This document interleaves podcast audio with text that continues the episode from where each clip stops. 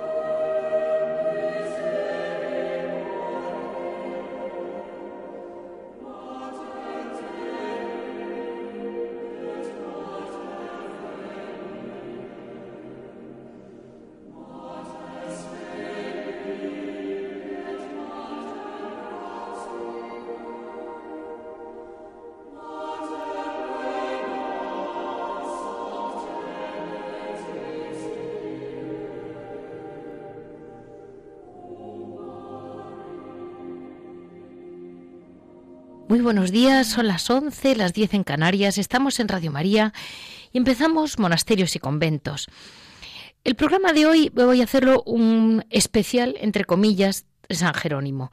Aparte de ser eh, de los grandes padres de la Iglesia, con una relación muy importante expresamente porque España fue quien mejor quizás entendió su legado, ya que la orden de los Jerónimos y las Jerónimas solamente existe en España y hoy en día uno en la India, pero eh, lo ha mantenido España. Eh, vamos a empezar hablando de quién fue la figura de San Jerónimo. Después vamos a hablar con el monasterio del Parral, en que Fray Andrés nos recordará un poco todo lo que ha sido la herencia y la vida, la vida actual también de los monjes.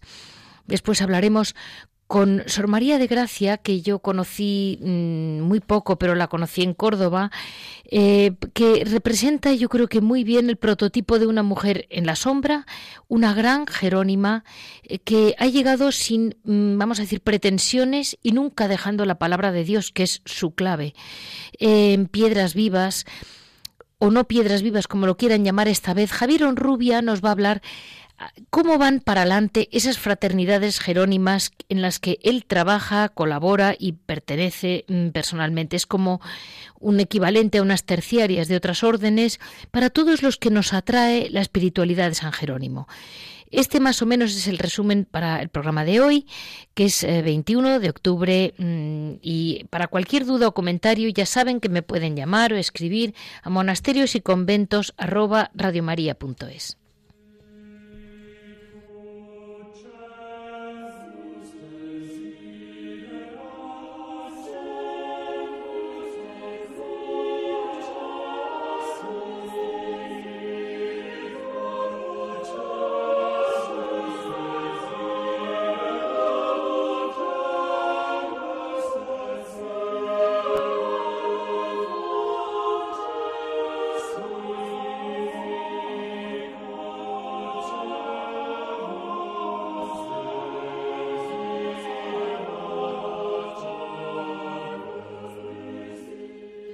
Miren, su fiesta ya ha pasado hace unos días, ya hace, y llevo ya, pues casi en todos los programas hacemos una mención a San Jerónimo, porque estamos en este año tan especial para la Orden Jerónima en España, en España y en el mundo, que es el, el 1600 aniversario de San Jerónimo. Es uno de los cuatro doctores originales de la Iglesia Latina. Es padre de las ciencias bíblicas, traductor de la Biblia en latín, la que conocemos comúnmente como la Vulgata. Se la voy a resumir un poco porque estamos acostumbrados a ver figuras de San Jerónimo vestido de eremita con un león y al mismo tiempo eh, otras veces está de cardenal. Es una figura muy antigua pero de la que tenemos datos porque claro, él se dedicó al estudio y a la escritura aparte de que su gran fuerza fue la oración. Fue, es el padre de la Iglesia que más estudió las Sagradas Escrituras, nació alrededor del año 342 en Estridón, que es una población pequeña, situada como en, el, en, Dalmacia era, eh, cerca ya del territorio de lo que es Italia. El, su padre tuvo mucho cuidado que estuviera bien instruido en religión, en letras y en ciencias. Tuvo un tutor, Donato, que era un famoso gramático pagano romano, y se ocupó de él. Entonces se le enseñó a dominar perfectamente el latín, el griego, su lengua natal era el ilirio, que era otro idioma de la zona, pero mm, bueno, pues vivió quizás una idea vivido por, bajo la tutela de un pagano en una Roma muy paganizada, eh, se olvidó de las enseñanzas y devociones que le había enseñado su familia. Y mm, cuando ya era un poco ajeno al espíritu cristiano y adicto pues a las vanidades y lujos naturales de Roma, de repente, esto es algo que él siempre dudó y de golpe eh, pues recibió el bautismo y él tenía un espíritu profundamente inquieto. Después de haber pasado tres años en Roma, sintió el deseo de viajar a Treveris y ampliar sus conocimientos. Y una vez allí fue cuando se entregó totalmente a Dios. En el año 370, Jerónimo se estableció temporalmente en Aquilea, y donde el obispo San Valeriano le había traído unos cuantos elementos valiosos. Al cabo de dos años allí, Jerónimo, por su parte, había conocido en Aquilea a un, amigo sacerdote de Antioquía y que tenía fama de ciencia y de virtud. Y entonces le despertó mucho interés por Oriente. Fue cuando realmente se le despertó aquella llama. Y se fue con unos amigos, debían de ser unos compañeros de oración también, y se fue hacia el desierto. Entonces empieza su fase de estudio de las escrituras. Eh, ya en la iglesia de Antioquía sufría entonces muchas perturbaciones a causa de disputas doctrinales. Él hubiera preferido mantenerse al margen de las disputas, pero claro, la gente venía acudía a él. Y entonces al final escribió dos cartas que se conservan, en que escribía al obispo San Damaso, eh, que ocupaba la, sede pontificia, y a fin de sobre las disputas, ¿no? Eh, él siempre Fíjense hasta qué punto incluso un hombre que eh, tenía las ideas tan claras y que vivía de un modo tan ascético, cómo tenía claro que ante todo estaba lo que opinara su obispo, es decir, el concepto mm, piramidal de la Iglesia no se perdía nunca. Él recibió entonces la ordenación sacerdotal de manos del pontífice mm, obligado, vamos a llamarlo así. Él no deseaba la ordenación, pero lo consintió pues porque, porque se lo obligó su obispo y, siempre con la condición de que podía hacer una vida monástica de reclusión, es decir, sin tener que, que predicar, que era lo que él quería. Eh, después de un tiempo se trasladó a Constantinopla para estudiar todavía mejor las Sagradas Escrituras con San Gregorio Nacianceno y siempre, siempre tuvo un recuerdo enorme de aquellos años en Constantinopla, donde realmente mm, tuvo un maestro de tal honor que le impresionó. En el 382 abandona Constantinopla y vuelve a Roma Em, para el concilio que convoca San Damaso para, bueno, para, todo el, para discernir sobre el cisma de Antioquía. Fíjense cómo los grandes santos al final les toca siempre participar en temas que a veces no les interesan, pero ahí están. Em, él acude allí, eh, él, entonces, viviendo ya en Roma, empieza a ver cómo había textos de la versión latina de los Evangelios que habían sido, según él, eh, desfiguradas, las transcripciones, correcciones mal hechas, añadiduras descuidadas. Y hace un primer mm, pues estudio y hace un primer trabajo eh, con, el, con, con la Biblia con una buena traducción al latín. Mientras hacía aquello, se va alentando y se va creando alrededor de él un, florecimiento de ascetismo que tenía lugar más que nada entre las damas romanas. Entre otras, quizás la más importante es la única que voy a mencionar por tiempo, es Santa Paula. Eh, él tuvo una lengua afilada, así lo dicen sus monjes, y así fue. Era un hombre que no se cortaba un pelo, diríamos hoy en día, y decía las cosas muy claras. Aquellos romanos que no creo que tuvieran una vida especialmente virtuosa y eso, pues como siempre, eh, ocurrió que tuvo amigos y enemigos, claro ante esa situación, pues acaba siendo eh, cuando se cuando se va a San Damaso, eh, después pues mm, acaba teniendo tantos enemigos en Roma, le llegan a buscar pues blasfemias, le llegan a buscar amantes, se le hizo la vida tan desagradable que al final, defendiendo la verdad, se fue.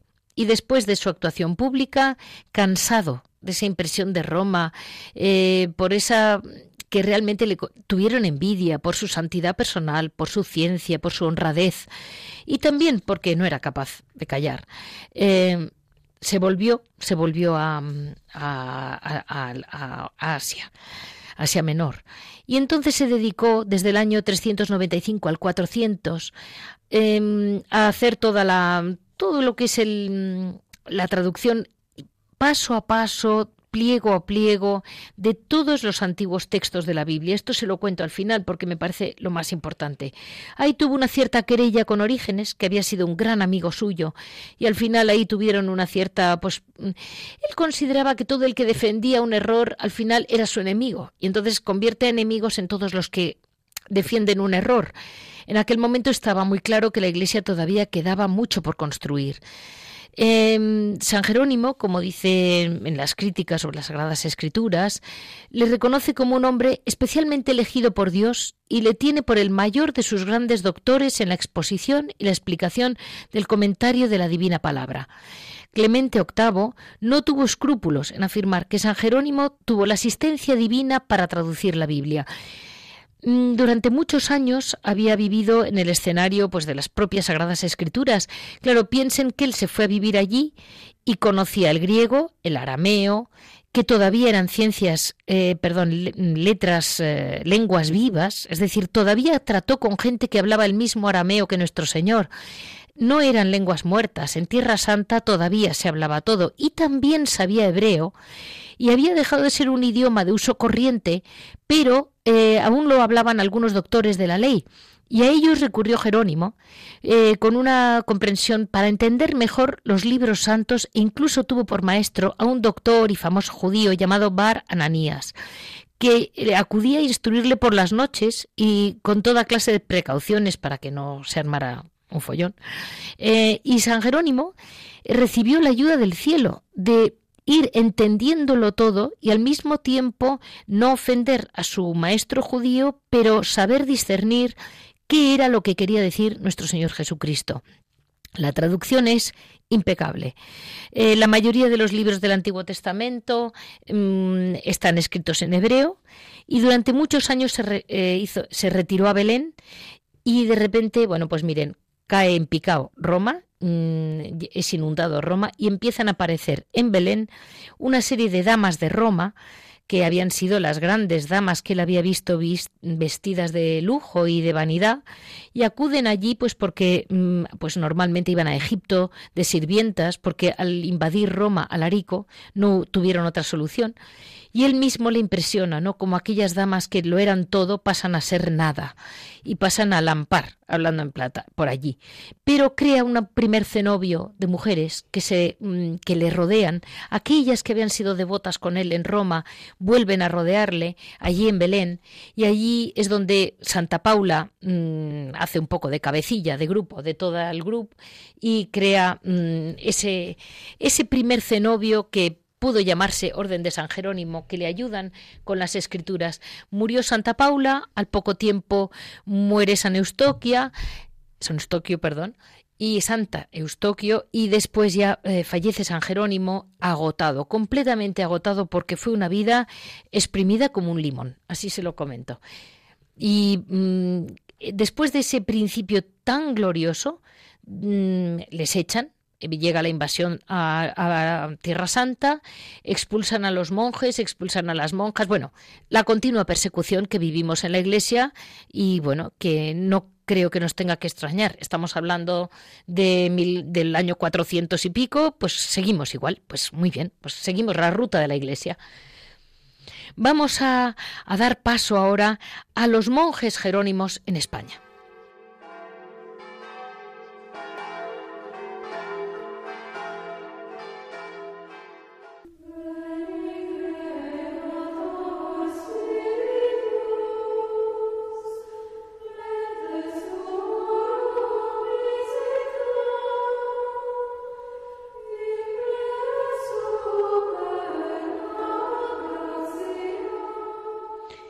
Vamos a hablar de la Orden de San Jerónimo, primero de los monjes jerónimos en España. La Orden de San Jerónimo fue aprobada por el pontífice Gregorio XI um, en 1373 con la bula Salvatoris Humani Generis. Su origen radica en varios grupos de ermitaños españoles e italianos que deseaban imitar la vida de San Jerónimo eh, en comunidad entre ellos destacan Fray Pedro mm, Fernández Pecha, Fray Fernando Yáñez de Figueroa, bueno, un grupo de verdaderamente santos hombres. La regla que aprueba el Papa es la regla de San Agustín y mm, les permite llamarse frailes o ermitaños de San Jerónimo, como deseen, y los, eh, los erige como una orden exenta. En su vida observante, de austeridad y de virtud, de la penitencia, fueron muy, muy favorecidos y muy queridos por la, por, por la monarquía española, especialmente la dinastía de los Austrias. Todos sabemos que Carlos V acabó en Yuste, por una parte fastidiándoles a ellos porque les quitó toda su vida monacal, pero por otra parte enalteciendo y dándole un valor enorme a lo que eran los jerónimos. Los grandes monasterios de España eran jerónimos, como el de Guadalupe, el de Fredasval, Miguel de los Reyes de Valencia, mm, San Lorenzo del Escorial. Es decir, si ustedes lo miran, las grandes librerías, los grandes monasterios grandes y chicos, porque llegaron a tener 70 monasterios en España. Eh, la vida de los jerónimos fue realmente excepcional. Mm, eh, las, eh, las, las jerónimas, vamos a hablar después de ellos, pero bueno, hablando de los jerónimos, llega la mm, desamortización en 1830 y directamente acaban con ellos. Más de mil monjes quedan exclaustrados, eh, les expropian todo a la orden y bueno, y cuando ya iba a pasar casi casi los 100 años prescriptivos que hacen que, en derecho canónico se extinga la extinción de una orden religiosa, el padre Manuel de la Sagrada Familia mm, recibe, bueno, pues mm, la inspiración divina de restaurar lo que había sido la gloria de la vida monástica. Entonces, en 1925 comienza la restauración en el monasterio de Santa María del Parral de Segovia. Eh, con la guerra civil tenemos este, bueno, este mm, se fue apresado, martirizado por los republicanos en Paracuellos y la sangre derramada por Cristo trajo para la recién restaurada orden es un paso más, eh, pues verdaderamente bendiciones del cielo. La Orden de San Jerónimo es una institución monástica de carácter puramente contemplativo. En la soledad, el silencio y asidua oración y animosa penitencia pretende llevar a los monjes a la unión con Dios. Eh, siguen con gran devoción y con gran mm, esmero, vamos a llamarlo así. La liturgia de las horas tienen sus su coros, sus alabanzas divinas y vamos a decir que ellos, como ellos dicen, mm, su ocupación más importante, la principal, es la más parecida a la de los ángeles. Em, los jerónimos eh, han renunciado, como, como, la Orden de San Bruno también, los cartujos, a la gloria de los altares, con lo cual no, no, no, no es que no tengan santos, es que no, no desean tener eh, monjes que se llamen santos, con lo cual a todos los llamamos fray. Eh, les hablamos con una cierta urgencia porque, aunque les parezca mentira, los monjes también están muy ocupados.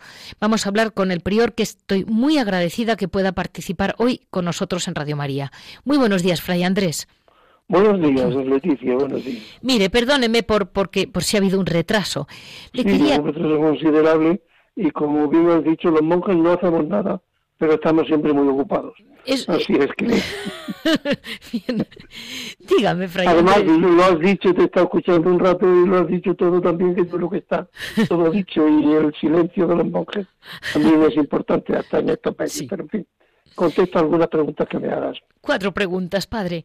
Dígame, ¿Cuál fue el rasgo, cree usted, de los del carisma de los Jerónimos que desató esa pasión en España a la monarquía y a la no monarquía? Porque iban desde el más humilde, iba Guadalupe, a, la, mayor, a la aristocracia, a los reyes, eh, desató pasiones la Orden Jerónima en España.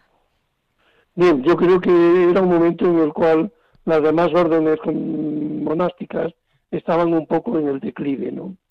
Y entonces la inspiración de de los monjes jerónimos, sobre todo aquí en España, en Levante, pues esa, esa austeridad y penitencia en, en su vida es lo que despierta un poco en los demás monjes que quieren hacerse monjes el deseo de entrar ahí. Comienzan en Orozco, junto a una ermita de la Virgen, la Virgen de la Divina Parecida, y de allí pues se pasan a, a Lupiana. En Lupiana, en la ermita de San Bartolomé, allí comienzan a crecer, pero es la presión, podemos decir, de los reyes, los trastámaras que, que le invitan con toda fuerza a ir a Guadalupe.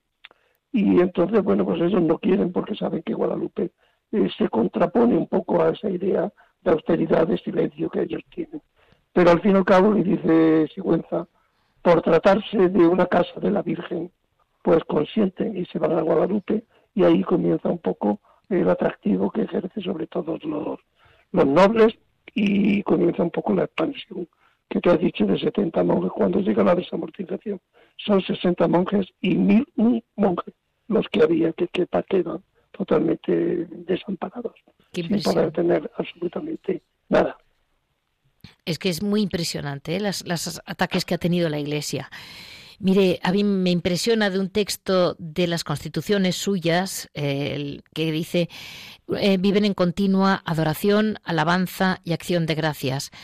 Y yo ahora mismo, padre, le digo una cosa, mirando este mundo tan revuelto, tan confuso, ¿ustedes por la mañana siguen encontrando motivos de agradecimiento?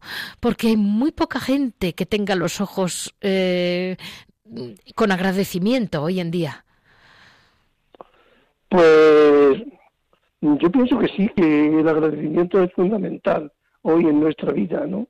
Y teniendo en cuenta que no somos los monjes eh, donde nos encontramos con la alabanza en, en la capilla, es que estamos representando a la iglesia y a todo el mundo. Y entonces el mundo tiene, aunque no lo reconozca, muchos motivos de agradecimiento, de acción de gracias, de oración, de petición, y es todo lo que ponemos en activo en ese momento y en los demás siete momentos en los cuales nos reunimos para orar en la iglesia y por la iglesia.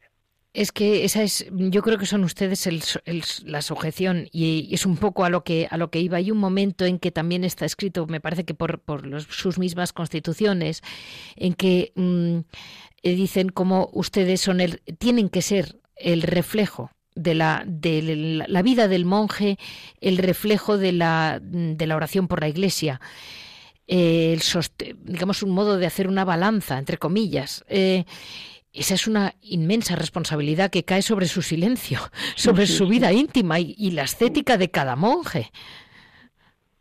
Yo cuando ingresé aquí, eh, mi obispo, que entonces era el obispo de Córdoba y de Granada, me lo dejó muy claro y yo cuando vine aquí tuve la conciencia de que no venía yo por, por mi propia iniciativa y que venía aquí a ejercer y pedir por todo el mundo especialmente por, por España, naturalmente. Y en estos momentos cruciales en que vivimos, pues se tiene que intensificar mucho más esta nuestra oración. Qué razón tiene, padre. Y una, una, nada, un par de preguntas más porque sé que no está. Pero una cosa, este año estamos celebrando el 1600 aniversario de San Jerónimo. En Nuestra Señora del Parral hay una exposición que ya hemos comentado en este programa, pero yo le pregunto, ¿está acudiendo gente? Mire, es algo que a mí mismo me sorprende. La tenemos expuesta al público solamente los sábados, los sábados a las cinco y media de la tarde. Aunque luego están viniendo muchos otros grupos de parroquias, de catequesis y demás, pero principalmente los sábados por la tarde a las cinco y media. No paran, no paran de venir, pero, pero grupos numerosísimos los que están acudiendo a visitar esta exposición.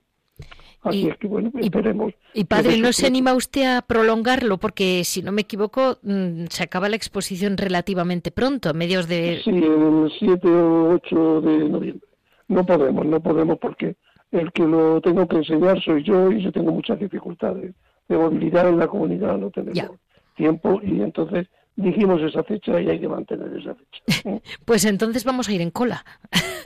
Pues, porque yo creí que... Luego ya veremos a ver si para final, porque como el año tiene 365 días y digamos que viene a cubrir desde el 19 al 20, a ver si al final hacemos alguna otra cosa que tengamos eso. Bueno, pues mire... De momento, quien no haya tenido interés ha tenido tiempo de verlo. Me hace mucha ilusión, Fray Andrés, que sepa usted desde su, desde su parral y que sé que tanto, tanto trabajo tiene de paredes adentro, que sepa usted que sigue despertando muchísimo interés tanto San Jerónimo como la Orden de San Jerónimo, como la vida de ustedes. Y que sepan ustedes que mm, todo lo que hacen de hospitalidad, la cantidad de chicos que yo conozco que han pasado pues una semana, que pasan allí de repente una semana de retiro al año, eh, hacen un bien inmenso del que yo creo que casi no son ni conscientes, porque vamos a hablar luego de la hospitalidad de San Jerónimo con Javier Onrubia al final del programa, y, querría que, usted como prior sepa el muchísimo bien y paz que transmite a tantas almas solo con el hecho de abrir sus puertas que para ustedes pues es un lío. Y yo se lo agradezco enormemente. La verdad es que lo hacemos porque también, también viene recogido en las constituciones. Es la forma de apostolado que tenemos. Y ofrecemos este remanso de paz, de oración y de silencio a todo el que quiere tenerlo. Y muy agradecidos a quien quiere venir. Muchísimas gracias, Fray Andrés. Le dejo mm, con su silencio, que le está esperando, si no me equivoco. Y aquí eh, seguimos con nuestro ruido propio de una radio. Muchas gracias. Leticia, gracias por acordar de nosotros. Gracias a usted, por Adiós.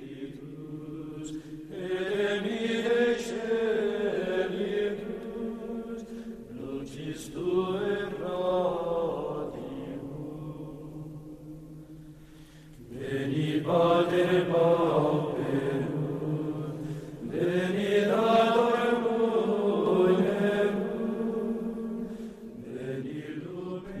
modo, pero de un modo distinto, se va desarrollando la, Orden de San Jerónimo por la ruta de Santa Paula. Como les he comentado, porque claro, la Orden de San Jerónimo no se puede separar del propio San Jerónimo. Entonces, contando su, biografía, les he comentado cómo aquel grupo de damas de Roma, después de la invasión de Alarico, eh, acaban unas en Egipto, pero un grupo que le había rodeado a él años A en, Roma, acaban en Belén, creando alrededor de él un cenobio, se llamaba un cenobio como una, un grupo de mujeres que vivían juntas, supongo que vivieron como pudieron y hacían una vida, pues lo que hoy, hoy las llamaríamos como unas monjas.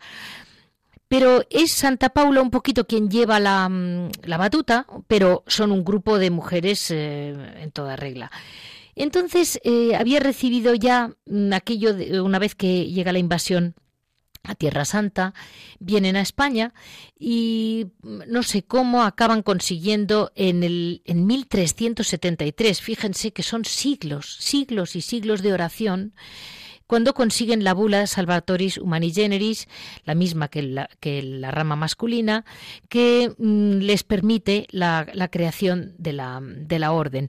Eh, un grupo de mujeres encabezadas por mm, Doña María de Gracia eh, se retiraban a unas casas en Toledo para consagrar sus vidas a Dios en oración y penitencia. Todo esto siguiendo la línea de aquella Santa Paula. Fray Pedro de Guadalajara, Fernández Pecha, eh, fundador de la Orden en España, eh, las atiende, las orienta y va perfilando el modo de vida.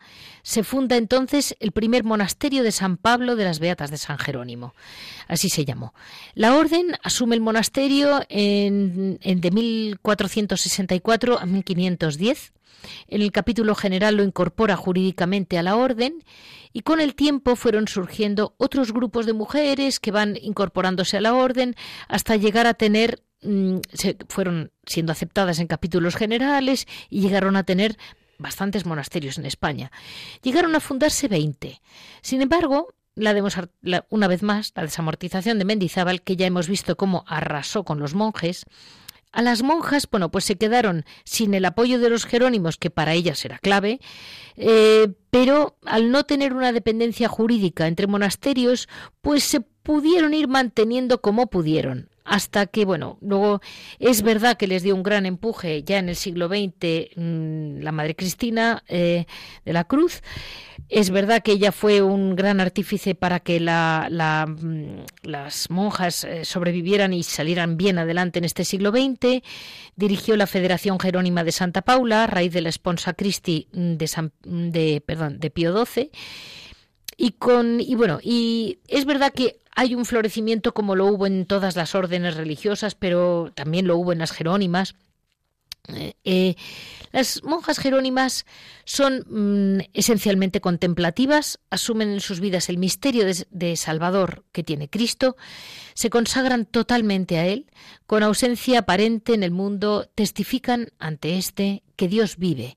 Con esto quiero decir que ellas, como los hombres, viven para alabar, glorificar y dar gracias a Dios eh, lo viven de un modo muy particularmente femenino y es que lo viven eh, no solo lo leen y, lo, y tienen discursos, ellas poco discurso, lo que sí que hacen es vivirlo en el día a día. La oración, el trato íntimo y perseverante del alma con Dios, constituye la respiración de una monja jerónima. Las monjas rezan el oficio divino, pasan muchos ratos en soledad, tienen sus horas preceptivas de oración personal y, siguiendo el ejemplo de San Jerónimo y Santa Paula, eh, tienen un amor profundísimo a la Sagrada Escritura eh, y pasan, la verdad, dentro del horario monástico, eh, tiene como un lugar holgado en cada día la lectura lenta, desinteresada y penetrada de la oración. La famosa lección divina, que podríamos decir que ellas son la orden que está más especializada en la lección divina, como muy bien nos va a explicar ahora mm, una madre jerónima. Las jerónimas cuidan el silencio, sin duda. Es la madre de las virtudes que luego da paso a, tantas otras mm, grandes, pequeñas y grandes virtudes. Eh, sin duda tienen que cultivar, como no podemos nunca olvidar, la caridad, en porque vivir entre ellas, convivir, unas almas llegan más, más alto, unas almas llegan menos alto, pero entre todas es clave la caridad, porque sin caridad es imposible la convivencia. Eh, hay una, un detalle muy, muy bonito por parte de Santa Paula que dice, escribe San Jerónimo cuando estuvo en Tierra Santa, no fuera que viniendo a Belén María y José se encontraran sin posada y de ahí viene ese espíritu hospitalario que tienen siempre las monjas jerónimas. Eh, vaya donde vaya, siempre se encontrará uno acogido. Hoy en día es verdad que los monasterios cambian un poquito de unos a otros, como todas las demás familias de la tierra, eh, manteniendo una unión entre todas, bien, se, bien, se vienen, están en continuo contacto, pero ya saben ustedes que para cualquier, el carácter de cada familia es el de cada familia, siempre que sigamos todos unas leyes básicas de Dios. Hoy vamos a hablar con una mm, religiosa de Córdoba, a quien yo tengo especial, bueno, em, la verdad es que la vi en un vídeo, le escuché cómo hablaba, a mí me llegó al corazón y yo eh, se me quedó grabado. Digo, esta eh, Sor María tiene que llegar a muchas almas. Y, vamos a hablar con ella porque creo que dentro de la Orden Jerónima, que ya he hablado varias veces en esta temporada, pero me parece que aún me faltan varias. Hoy vamos a hablar con Sor María de Gracia. Muy buenos días, Sor María, y muchísimas gracias por poder colaborar con nosotros. Buenos días, con mucha alegría colaboro. Mire, eh, Sor María, la lección divina es sin duda uno de sus principales trucos o medios principales de la vida ascética de una monja jerónima. Me comentaba cómo se llega a entender que el mismo Jesucristo vive en ti, me decía.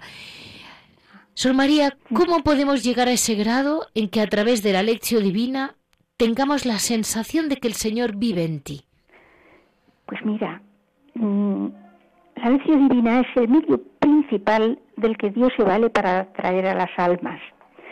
Mm, un día, siete yo novicia, escuché dentro de mí una palabra. La escuché fuera, pero me llegó dentro. De mm, los cánticos de, de Isaías, los cánticos del siervo de Yahvé, que dice, el Señor me ha abierto el oído y yo no me resistí.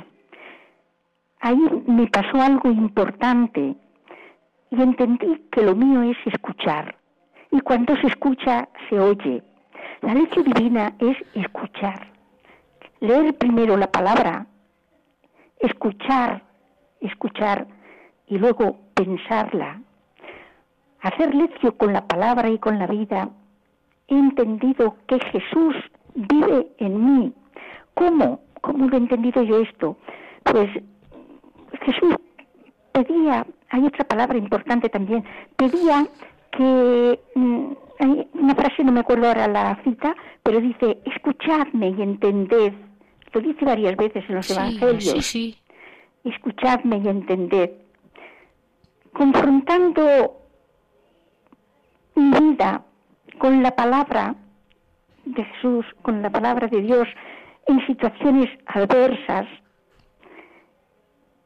en incomprensiones, por ejemplo, me pregunto, ¿Jesús lo vivió primero? Sí.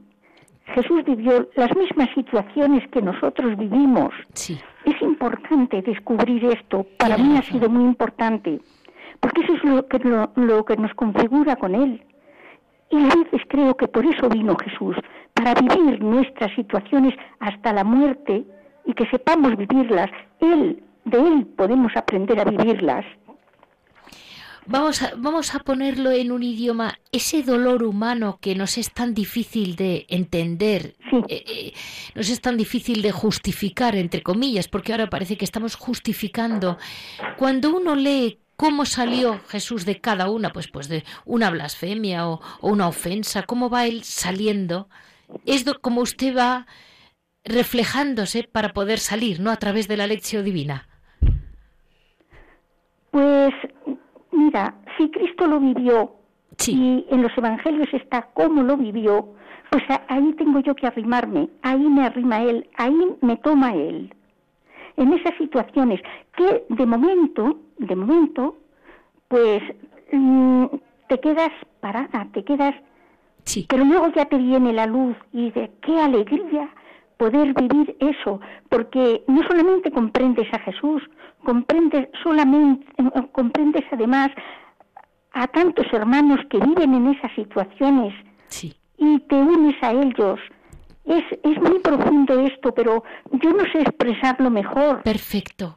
Mire, Sor María de Gracia, eh, a mí me preocupa ahora una cosa, y es que hay cada vez más grupos y parroquias, eh, grupos de gente joven, mm, movimientos, universidades incluso, que están dando cursos de Biblia, lo llaman cursos de Biblia.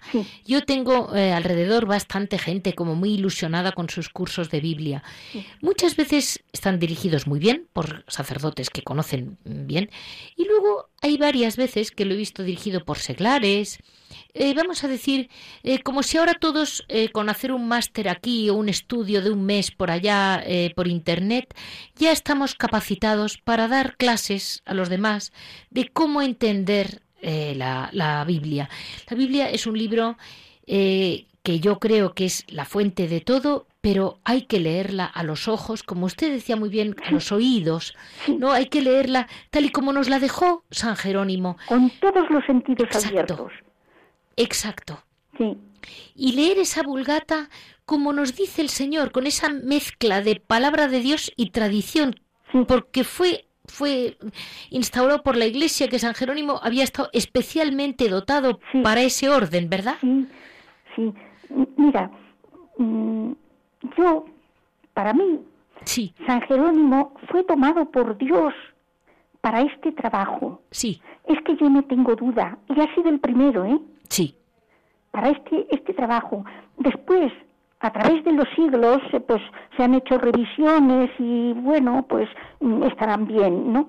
Pero este trabajo que hizo mm, San Jerónimo con ardor, con amor, con pasión, con entrega, con profundidad, esto, esto está ahí, esto, esto está en la vulgata, está en la vulgata, y esto es eterno es eterno.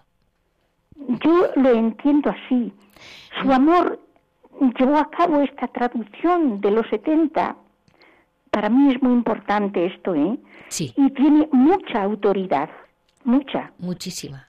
Sí. Y, madre, yo eh, le voy a hacer una pregunta extra y es que eh, usted siempre comenta cómo la palabra de Dios hay que vivirla. Ajá. Y él la vivió él no era un señor sentado en una butaca, él era él la vivió en sus carnes y en su, como he dicho en, la introducción del programa, murió mayor, exprimido como un limón, porque no paró. un hombre que era iglesia, profundamente iglesia.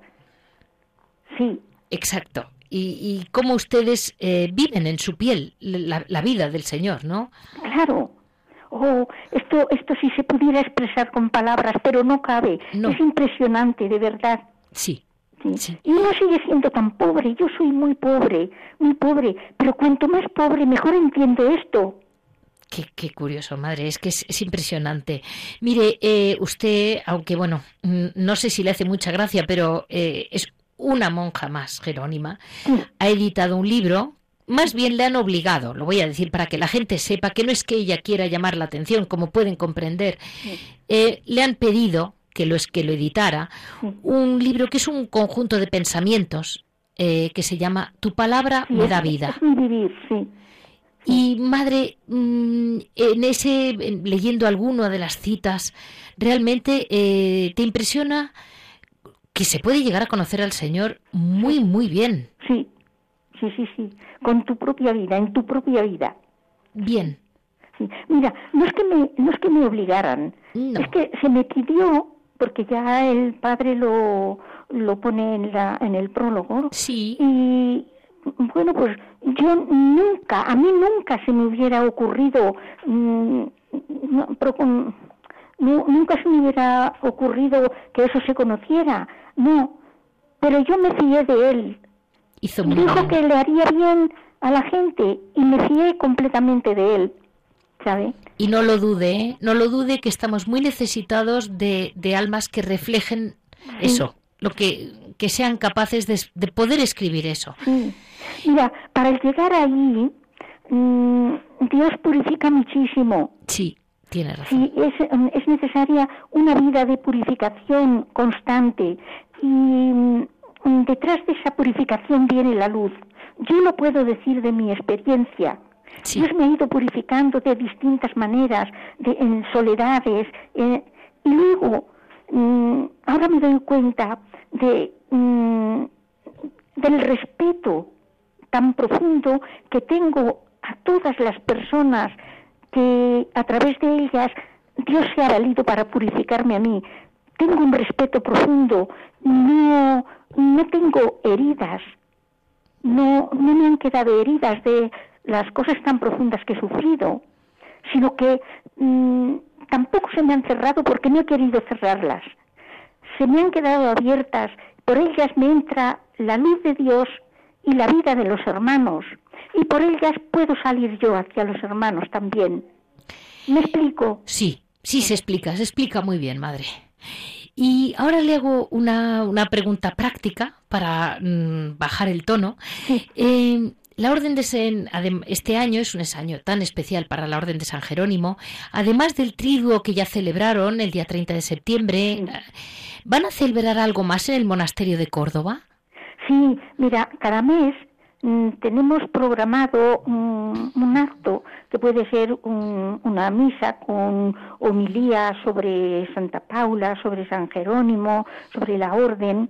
Sí. Y también yo quiero, a ver si puede ser un concierto mm, de música gregoriana con textos de, de nuestra orden jerónima. Sí que tenemos un músico muy importante, teníamos en el Escorial, Fray Antonio Soler. Sí, claro. Sí, sí.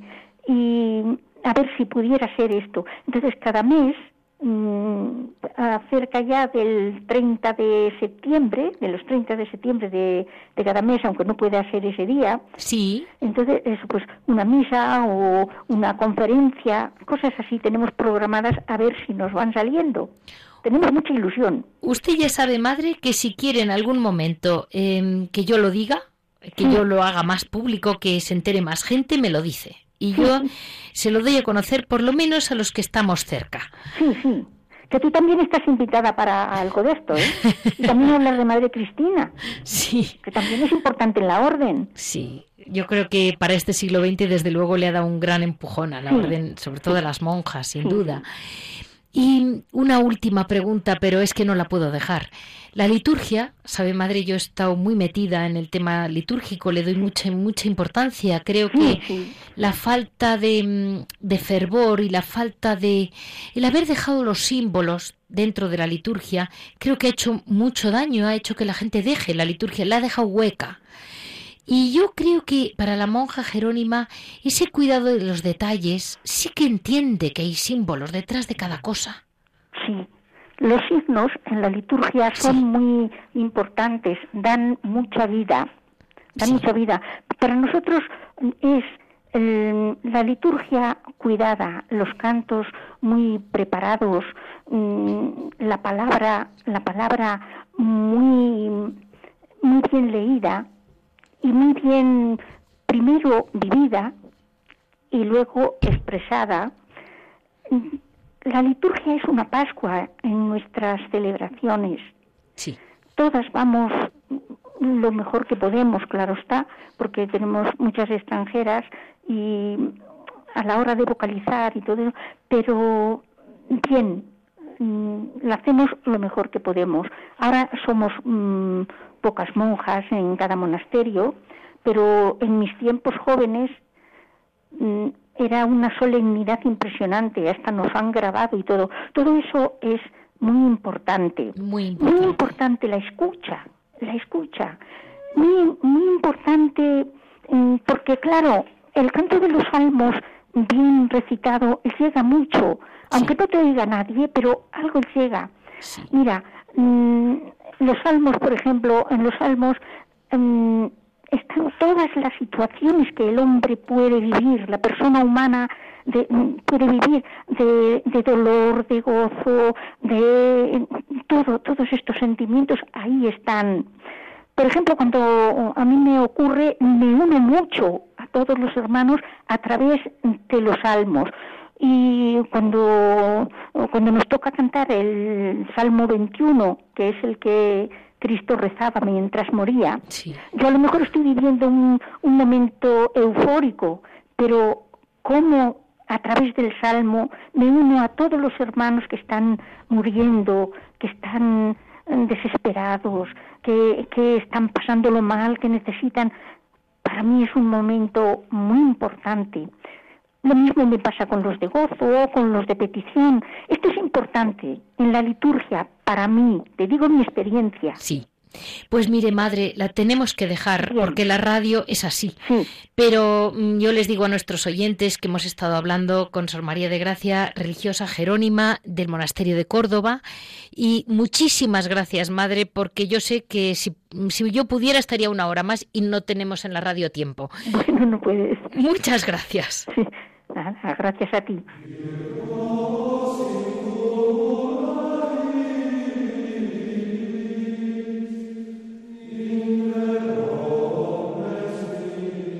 Para cerrar el programa vamos a hablar de mm, Javier Onrubia nos va a explicar con detalle, porque él es de los grandes mm, motores del asunto, de las fraternidades jerónimas. La voz de San Jerónimo para el siglo XXI, como escriben ellos.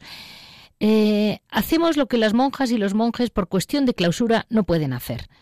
Eh, Javier, cuéntanos cómo va el asunto de las fraternidades jerónimas. Buenos días, Leticia.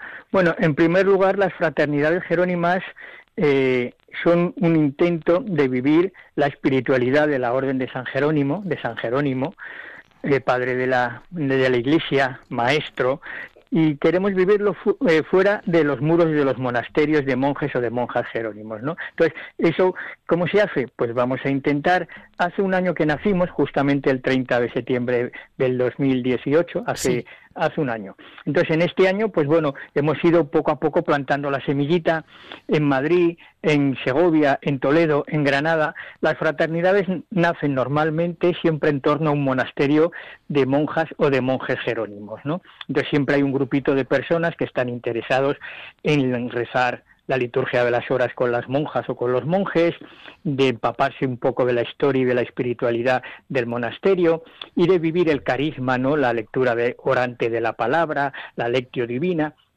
Y entonces, pues esas personas son las que vamos nosotros agrupando, repito, en torno a un monasterio jerónimo en una primera fase, y poco a poco pues vamos creciendo muy despacito, muy despacito porque lo que queremos son personas que no sean amigas del monasterio de por cuestión de arte, de, de qué bonito es o es que aquí me en esta iglesia me bautizaron a mí, que es muy respetable, no, sino por vivir el carisma del el carisma el carisma de la orden, ¿no? A mí pues hombre, mm, ni me gusta ni me disgusta, pero me chirrí un poquito esta gente que dice, yo soy amigo del monasterio de, por, ¿has visto el arte que tiene? Los cuadros que tiene, qué esculturas tiene, digo, bueno, y las piedras vivas, nunca mejor dicho, los monjes o las monjas que viven ahí. No, es que yo no soy creyente, o sea, yo conozco gente que le interesa el arte, pero que no es creyente, ¿no? Sí, sí. entonces, pues claro, dices, bueno, pues muy bien, no. Nosotros lo que queremos es gente creyente y gente que participe de la espiritualidad de la Orden de San Jerónimo. Entonces, pues bueno, ha nacido en, en sitios, en Segovia en torno al monasterio de monjes de Santa María del Parral, en, en Granada, en Madrid, en Toledo, y ahora vamos a empezar una serie de conferencias eh, por todos los monasterios de monjas, que son los que más hay. Desgraciadamente de monjes solamente hay uno, pero de monjas hay, hay creo que son 14.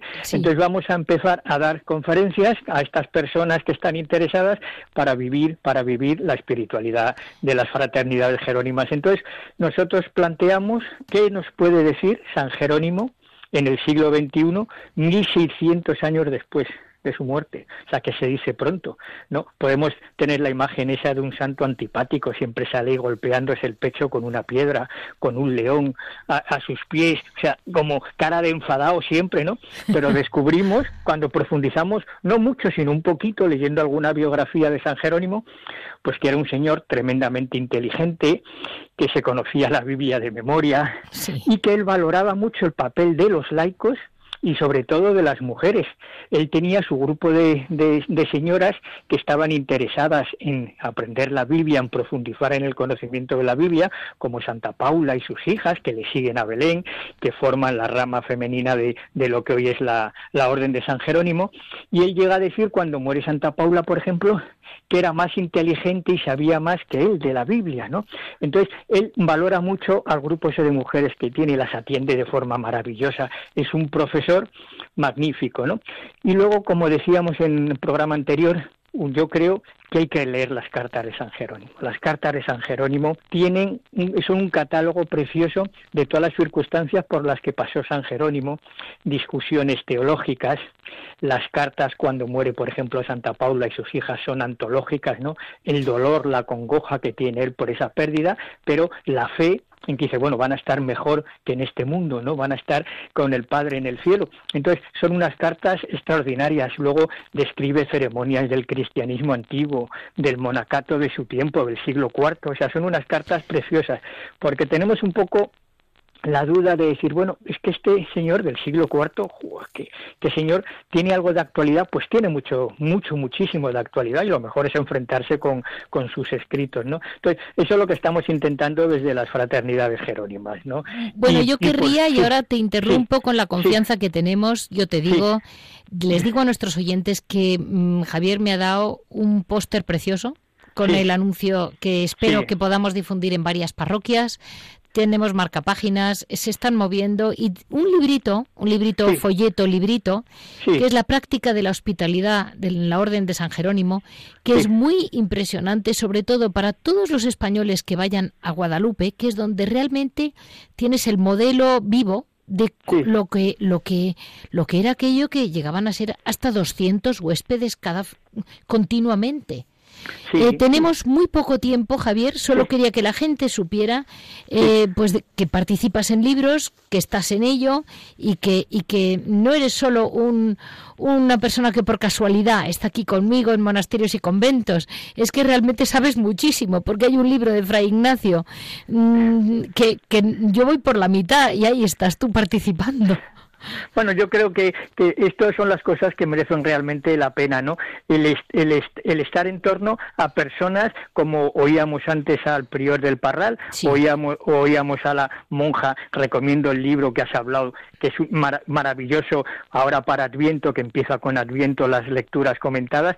Entonces, oyes hablar a esta gente y sobre todo ves a esta gente y la miras a los ojos y entonces cuando tienes alguna flojera en la fe, dices, no, no, viendo esto, ¿cómo voy a dudar yo? no Entonces es la gente que te ayuda a caminar, no es la gente sí. que está ahí a tu lado y de manera silenciosa. Y yo muchas veces pienso la cantidad de gente que seguimos adelante gracias a personas como Fray Andrés o como la hermana esta Jerónima de Córdoba, sí. ¿no? Son María de Gracia, la cantidad, la cantidad de personas que seguimos adelante con ese ejemplo silencioso, calladito, ¿no? Que no se ve ni se siente, pero que está ahí, ¿no? Entonces, claro, eso no tiene precio. O sea, pues es una cosa... Así, dices, así bueno, nos quedamos, Javier, Muy porque bien, realmente... es impresionante. Sí, la Muchísimas es que gracias a por ti como siempre. tu parte como ex de exclaustro, como laico, como dar un empujón a los jerónimos que yo creo que realmente es un carisma que realmente lo merece. Por supuesto que sí, pues por supuesto que sí. Así nos quedamos en Muy bien, este a ti siempre. Este en este lunes 21 de octubre aquí con Javi, que siempre haciendo malabarismos hasta con San Jerónimo, que ya es difícil porque son 1600 años de San Jerónimo y aquí tenemos a Javi, que es el que les va a hacer, les va a permitir a ustedes enterarse de algo. Muchísimas gracias, ya saben que me pueden escribir siempre que lo deseen en monasterios y conventos arroba. Monasterios y conventos arroba radiomaria.es.